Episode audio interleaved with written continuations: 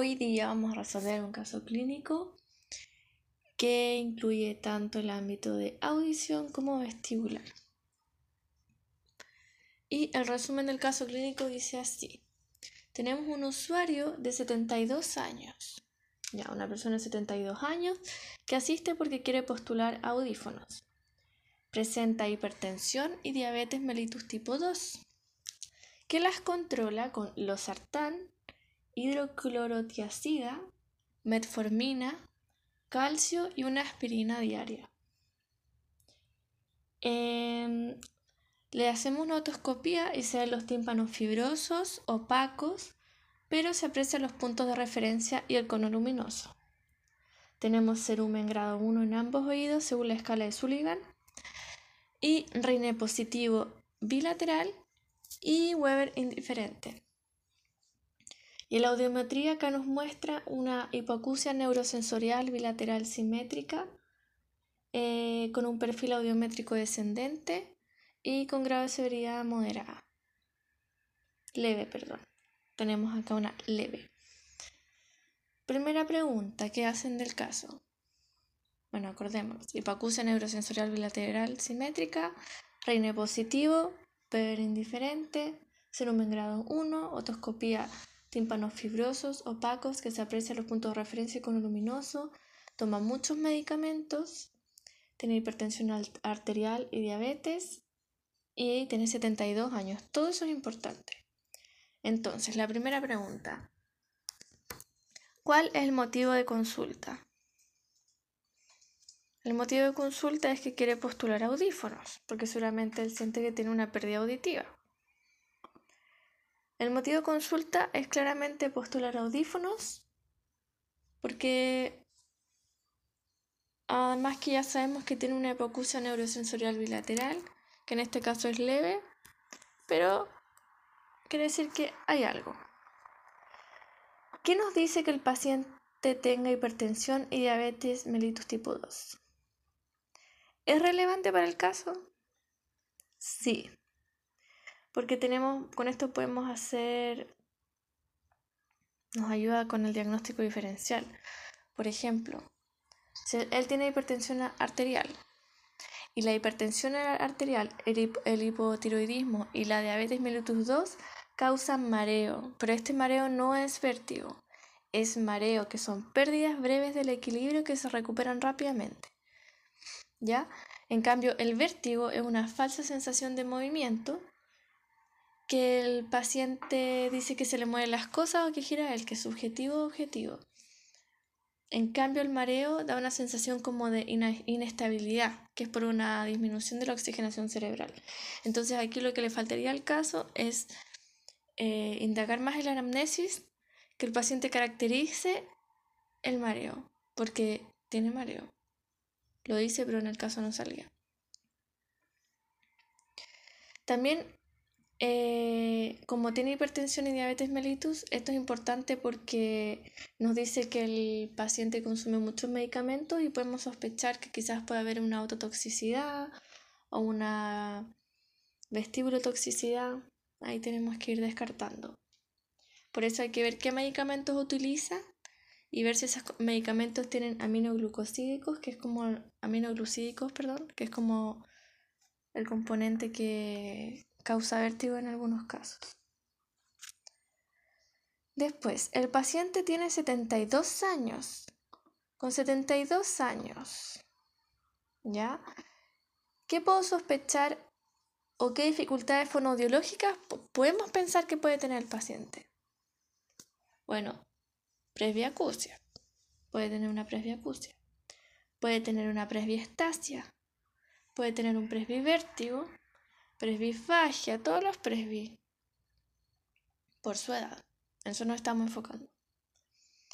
Ya, puede ser una presbiacusia, que es una disminución de la audición por la edad, que es fisiológica. Presbiestasia, que es la pérdida del equilibrio a causa de la edad, que afecta a los tres grandes grupos del equilibrio. ¿Que ¿Cuáles eran los tres grandes grupos del equilibrio? El propioceptivo, el oculomotor y el sistema vestibular. ¿Ya? Y el presbivértigo, que se asocia a una alteración en uno de los tres grandes sistemas del equilibrio. Por ejemplo, solamente el vestibular. Y además este, el presbivértigo, incluye patologías concomitantes por afectación del sistema propioceptivo, diabetes, bla, bla, bla, bla. En este caso el paciente presenta presbivértigo porque tenemos diabetes mellitus 2 y tenemos una hipertensión arterial y además hay una dificultad en el sistema vestibular.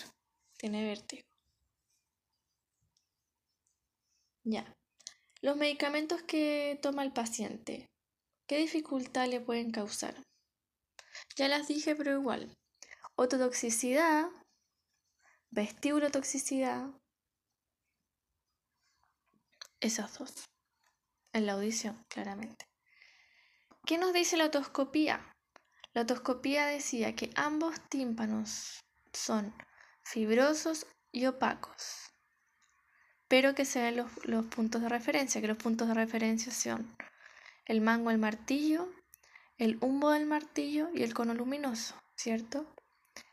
Em, ¿Qué nos dice que sean fibrosos y opacos? Bueno, el paciente tiene 72 años. Es normal que los tímpanos sean más fibrosos y opacos. Lo que nos tenemos que fijar es que si se observan los puntos de referencia, que si vemos el martillo, el humbo del martillo y el cono luminoso, significa que está adecuado. Ahora, si no vemos el cono luminoso, significa que puede haber líquido dentro del oído medio. Y además no tiene tapón, porque tiene la escala de Sullivan 1. Eso quiere decir que hay un poco de cerumen, pero que el tímpano, o sea, la membrana timpánica está visible y no hay obstrucción ni nada. Em, ¿Cuál es el diagnóstico audiológico del paciente? Audiológico. En este caso tiene una hipoacusia neurosensorial bilateral simétrica con un perfil audiométrico descendente con un grado de severidad leve. ¿Por qué? Primero, porque tenemos la vía ósea y la aérea del oído derecho e izquierdo bajo los 20 decibeles, o sea que hay pérdida auditiva, y porque en el gap, el gap osteoaéreo del izquierdo y del derecho son menor a 10 decibeles. Eso no quiere decir que es neurosensorial. Sabemos que hay una pérdida auditiva porque el PTP es mayor a 20, ¿ya? En este caso su PTP era 27. Está casi en no tener nada, pero sí tiene una pérdida auditiva.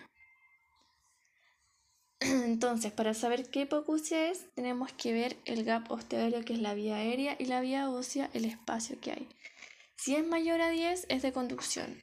Si es menor a 10, es neurosensorial. Y si es mayor a 15 en dos o tres frecuencias, es mixta. ¿Ya? Ya. Pero siempre para que haya hipoacusia el gap tiene que estar bajo los 20 decibeles, obvio, bajo la pérdida auditiva.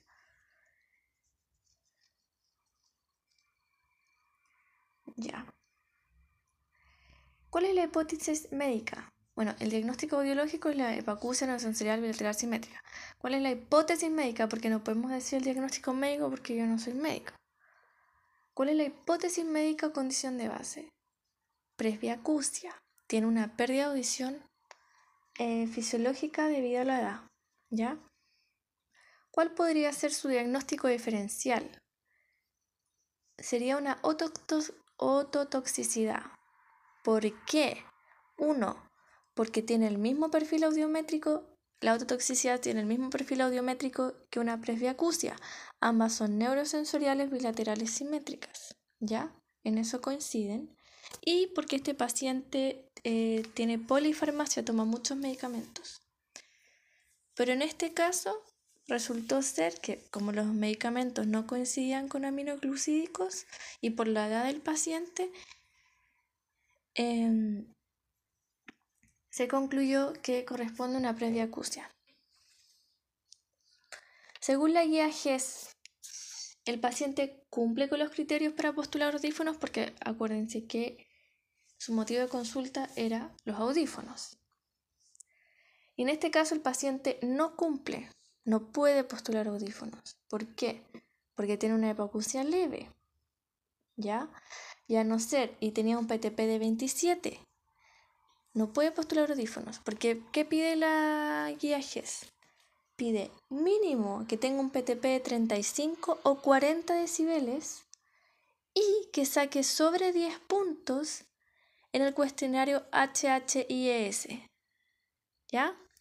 Entonces, este paciente, como tiene una leve y un PTP de 27, no puede. Ahora, si este paciente hubiera tenido 35 a 40 y que saque sobre 10 puntos en el cuestionario HHS, ahí recién podría postular. Pero tampoco sería el candidato ideal, porque el candidato ideal es una persona eh, que tenga 65 años o más, en eso cumple, pero que tenga una hipoacusia neurosensorial bilateral, en eso cumple, pero moderada. Y este caballero tiene leve, entonces no cumple. Ahora, ¿puede haber una con leve? Sí, pero como ya dije, que tengo un PTP 3540 con el HHS sobre 10 puntos. Si no, no. Y este cuestionario mide como la el, como la, el problema social que le genera como la independencia. ¿Ya? La hipocusia. Entonces los criterios para la guía GES es que tenga 65 años, una pérdida auditiva neurosensorial y bilateral moderada. Y aunque el paciente diga, ya, no importa si la guía GES me quiero comprar audífonos, ya, él puede hacer lo que quiere, pero nosotros tenemos que decir que es mejor que no use audífonos. ¿Por qué? porque en su caso tiene una leve, no es necesario, y porque entre la 1000 y la 2000 tiene la audición normal.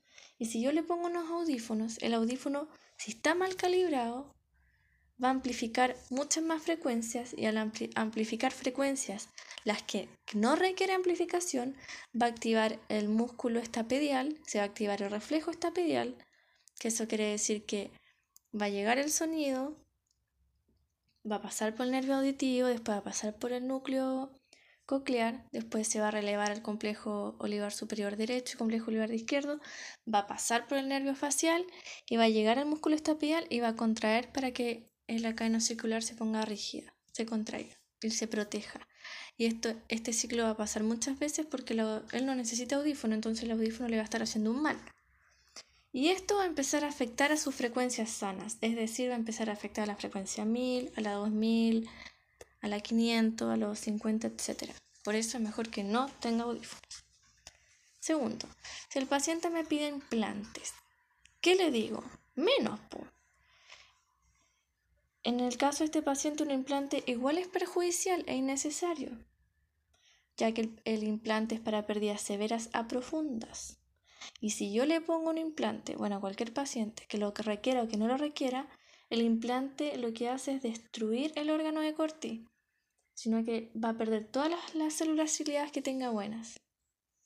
¿Ya? Porque lo que hace el implante coclear es que el hilo de electrodos del implante destruye las células ciliadas externas e internas, destruye todo el órgano de Corti. Ahora, si uno tiene una pérdida severa o profunda, no importa, porque necesitamos el implante para la audición, pero si yo tengo una leve o una moderada, estoy haciendo un daño. Ya. Em, este paciente tiene una pérdida del equilibrio por la edad y por el consumo de medicamentos. No solo tiene una hipoacusia leve, también tiene presbivértigo, ¿ya? Entonces, este paciente, ¿cómo evaluaríamos a un paciente, a una persona mayor, en la esfera vestibular? Bueno, tenemos que evaluar el octavo par, que es el vestíbulo coclear. Tenemos que evaluar equilibrio estático, equilibrio dinámico y segmentario. La función cerebelosa y el nistagmo, ¿cierto? Entonces, lo que primero tenemos que hacer es evaluar los pares craneales. Evaluamos el olfatorio, el óptico, el motor ocular común, el patético, el motor ocular externo, el trigémino, el facial, el vestíbulo coclear, el glosofaringio, el vago, el accesorio y el hipogloso, ¿cierto? Evaluamos como cualquier par craneal normal, como ya sabemos hacerlo. Luego evaluamos el equilibrio, que tenemos el equilibrio estático, dinámico y segmentario. En el equilibrio estático vamos a pasar romper y romper sensibilizado. Si sale negativo es que tiene la, la afectación del equilibrio. Y si romper lateropulsa, es síndrome periférico. Y si lateropulsa sistematizado, perdón, es síndrome periférico. Si lateropulsa no sistematizado, puede ser central. Y si hay retropulsiones y eh, anteropulsiones, también puede ser central. ¿Ya? Lo mismo con romper sensibilizado. Luego evaluamos el equilibrio dinámico, que aquí pasamos la marcha con los ojos abiertos, Babinski-Weil, Romber-Barré y Fukuda. Bueno, aquí los únicos que se pasan realmente con los ojos abiertos Romber Barré, que es como la marcha del equilibrista, y la marcha con los ojos abiertos, obviamente. Babinski Wellis, que va cinco veces adelante, cinco veces hacia atrás, con los ojos cerrados, y vamos a ver si hay lateropulsiones sistematizadas, o si hay lateropulsiones no sistematizadas, o si hay anteropulsiones o retropulsiones, para diferenciar si es que hay un síndrome vestibular periférico o un síndrome vestibular central. ¿ya? Después vemos el equilibrio segmentario que lo hacemos con la prueba del equilibrio segmentario, que el paciente se sienta en una silla con las manos, las manos hacia el frente y los índices hacia el frente. Vemos una línea imaginaria y si este corre, se mueve hacia un lado de 3 centímetros es porque hay alteración. Luego vemos la evaluación cerebelosa, que aquí evaluamos diadococinesias, metría, sinergia, hipotonía, temblor intencional temblor en reposo. En metría podemos hacer la prueba de índice, nariz, índice rodilla e índice índice.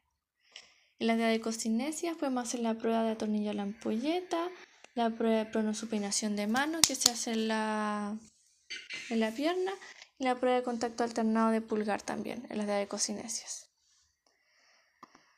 La sinergia podemos hacer haciendo círculos imaginarios de dedo índice, de manos y de ambos brazos. La hipotonía con la prueba de marionetas y prueba de Holmes-Stewart. Que la prueba de Holmes-Stewart es realizar nosotros hacemos una contrafuerza y que el paciente no se golpee, algo así. El temblor intencional lo vemos con todas las pruebas celosas anteriores, que esto es que temblor intencional es cuando hay temblor, cuando hay desplazamiento. El temblor de ploso es cuando hay temblor sin desplazamiento. Y esto lo vemos con la observación clínica. Ya. Eh, luego tenemos que evaluar el nistagmo, que lo vemos en nistagmo espontáneo, nistagmo posicional y poscalórico.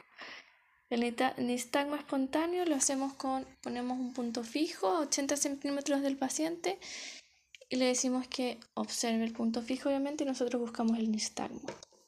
Vemos ahí nistagmo rotatorio, vertical ascendente, descendente, horizontal, hacia dónde va la fase rápida, si es fatigable, todo eso, todas esas cosas. Y después vemos el nistagmo posicional, que hacemos la maniobra Dix-Halpic para los canales anteriores y posteriores, y el roll test para los canales horizontales. Y también tenemos la prueba postcalórica, que puede ser la postcalórica mínima o la de Frenzel. Ya, de esta evaluación, de todo lo que nombré esta evaluación, ¿cómo vamos a interpretar los resultados? Primero, tenemos que ver cómo es la marcha de nuestro paciente, ver si necesita apoyo de otra persona para poder caminar, si usa borrito o bastón. Porque sabiendo esto, yo sé que no voy a evaluar equilibrio dinámico porque el paciente se va a caer. Entonces escogemos qué pruebas podemos aplicar y cuáles no. No es necesario hacer todas las pruebas porque no se van a poder todas en todos los pacientes. Por ejemplo, si tiene un problema para caminar, no podemos evaluar equilibrio, dinámico, no podemos evaluar Romber-Barré, no podemos evaluar Babinski-Weil, no podemos evaluar marcha con los ojos abiertos, ¿ya? No podemos evaluar Fukuda tampoco. Pero sí si es que no puede caminar bien, sí puedo evaluar equilibrio estático si es que el paciente es capaz de estar de pie. Puedo pasar romper, quizás romper sensibilizado, quizás. Luego tenemos que empezar a ver si es periférico central. En este caso, como es una presbiacusia, es algo mixto, porque la presbiacusia afecta al cuerpo de forma global.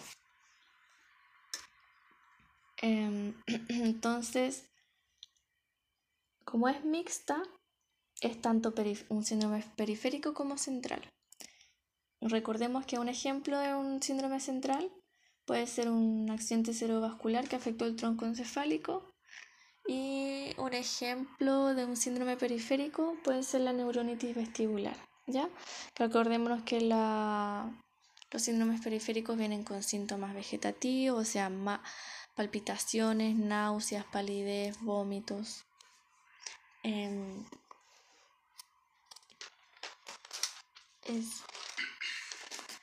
ah, y tienen lateropulsiones sistematizadas, son unidireccionales, tienen latencia, son fatigables.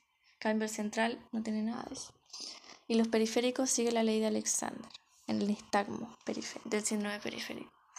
Esto quiere decir que si tengo un nistagmo horizontal derecho y yo muevo los ojos hacia la derecha, aumenta.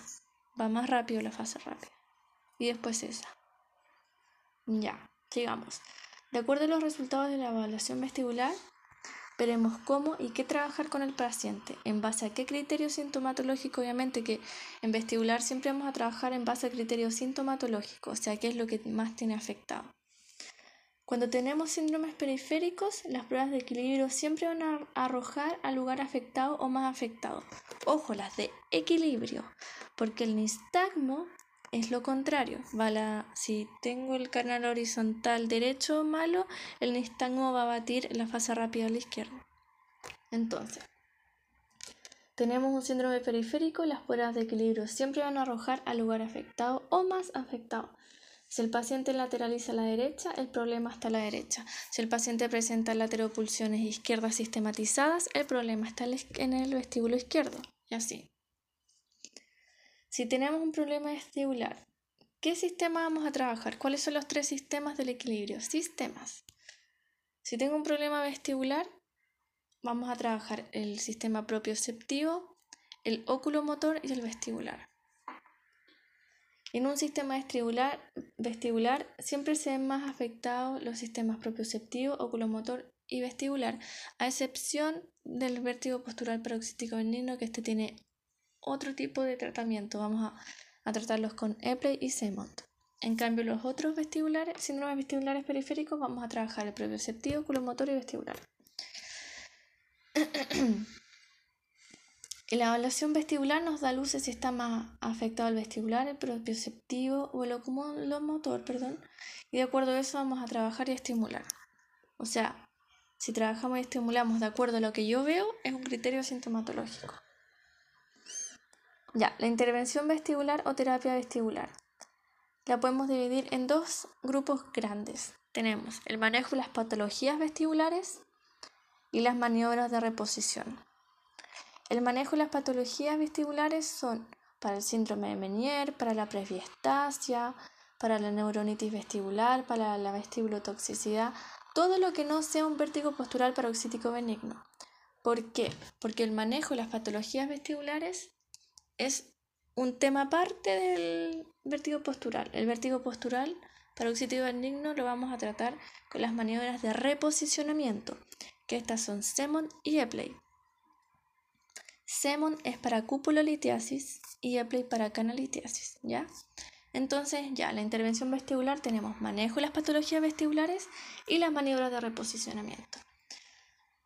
En el manejo de las patologías vestibulares, que ya dije que es para el síndrome de Menier, para la presbiestasia, para el presbivértigo, para la neuronitis vestibular, para la vestibulotoxicidad, etc. Aquí vamos a trabajar los tres sistemas del equilibrio. ¿Cuáles eran los tres sistemas del equilibrio? Oculomotor, vestibular y propioceptivo. De estos tres realizamos un manejo en orden. Tenemos los tres sistemas y, los, y el manejo. El manejo es distinto. Tenemos el manejo oculomotor, el manejo cefalomotor y el manejo de la marcha, postura y equilibrio. Entonces, ok, manejo patología vestibular, tengo estos tres sistemas del equilibrio que son propioceptivo, vestibular y oculomotor. Y de estos tres hay subdivisiones que son los manejos, que es el manejo oculomotor, cefalomotor y manejo de la marcha, postura y equilibrio, que, que es lo que vamos a trabajar en específico.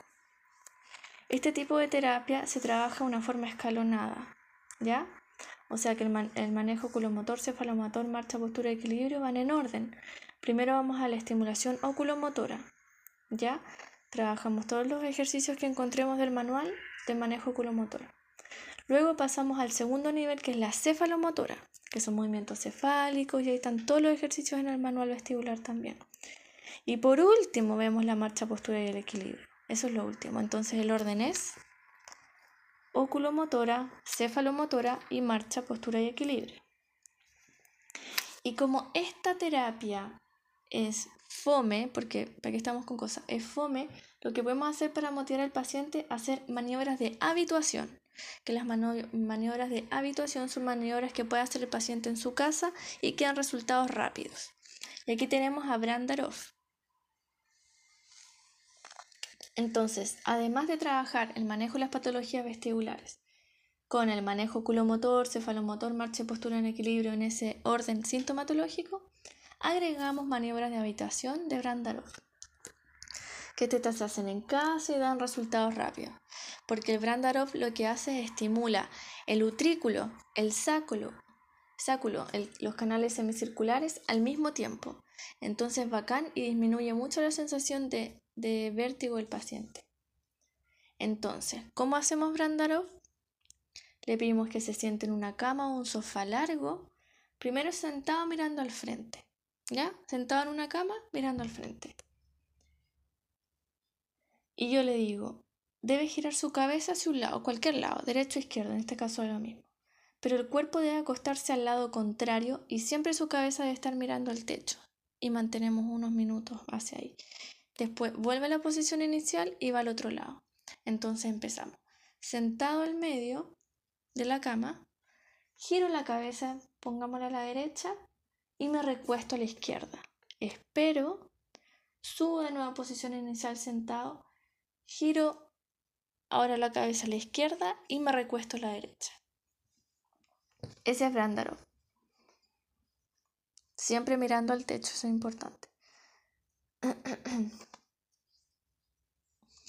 Bueno, eso con el manejo de patologías vestibulares. Ahora viene el manejo de reposicionamiento, que este era para Vértigo postural paroxítico benigno, que se trabaja en las maniobras de Semon y Epley. Recordemos que Semon es para la cupulolitiasis y Epley para la canalitiasis. La cupulolitiasis la diferenciamos porque no tiene latencia, sino que la cupulolitiasis al vértigo aparece inmediato.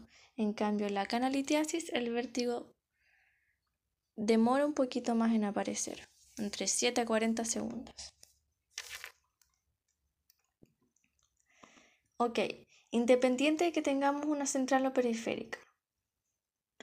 ¿Cuál va a ser nuestro proceso de intervención? Bueno, primero nos vamos a centrar en los sistemas propioceptivo, colomotor y, vestibular. Y vamos a estimular con el manejo oculomotor, cefalomotor, marcha, postura y equilibrio. Toda esta información nos la va a dar la evaluación, que ya dije que era la evaluación de los pares craneales, cerebelosa, del equilibrio, del nistagmo. Chao con eso. Esas patologías le realizamos un manejo oculomotor, un manejo cefalomotor, marcha, postura y equilibrio para mejorar los sistemas propioceptivos, vestibular y oculomotores. La orden a trabajar es primero la estimulación oculomotora, luego la cefalomotora y por último la marcha, postura y equilibrio. Podemos tener hasta 40 sesiones porque la terapia vestibular es muy larga y para que se motive vamos a usar las técnicas de habituación de Brandarov. Un tip acá es que cuando giramos la cabeza hacia el costado, lo que pasa es que vamos a alinear, los canales anteriores, anteriores y posteriores. Y al mover el cuerpo por gravedad, caen las autoconias de ambos oídos. También sirve Brandarov para el vértigo postural paroxítico benigno, no solamente Semon y Epley, también puede ser Brandarov. Y cuando hacemos Semon, también lo podemos con, conjugar con Epley, pero Epley no con Semon, ¿ya?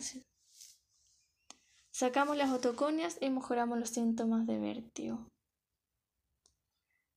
Y esto ayuda a que el paciente tolere mucho mejor los movimientos bruscos, movimientos cefálicos bruscos.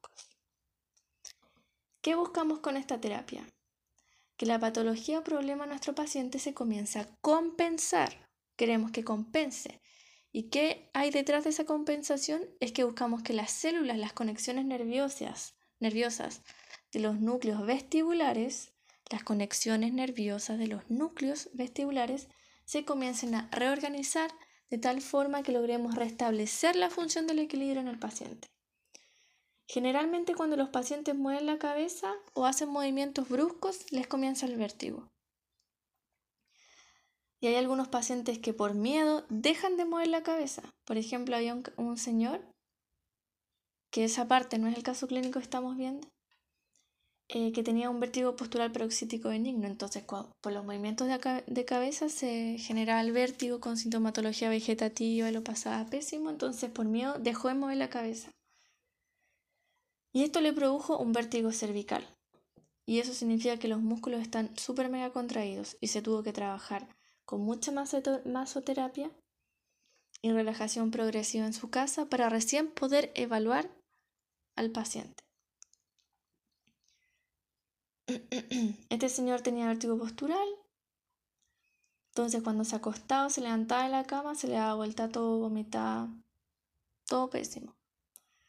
Pero como dejó mover el cuello, disminuyó el flujo sanguíneo por una comprensión de una vértebra, y esto genera vértigo permanente hasta que, que los músculos se vuelvan a reorganizar.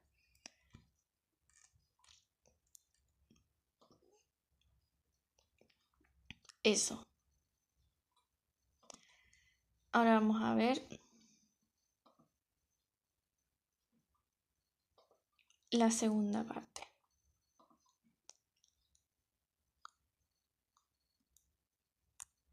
Bueno, aquí tenemos otro Otro caso clínico. Tenemos mujer de 54 años. No, esto lo vamos a dejar para otra vez mejor. Porque ya, ya no tengo voz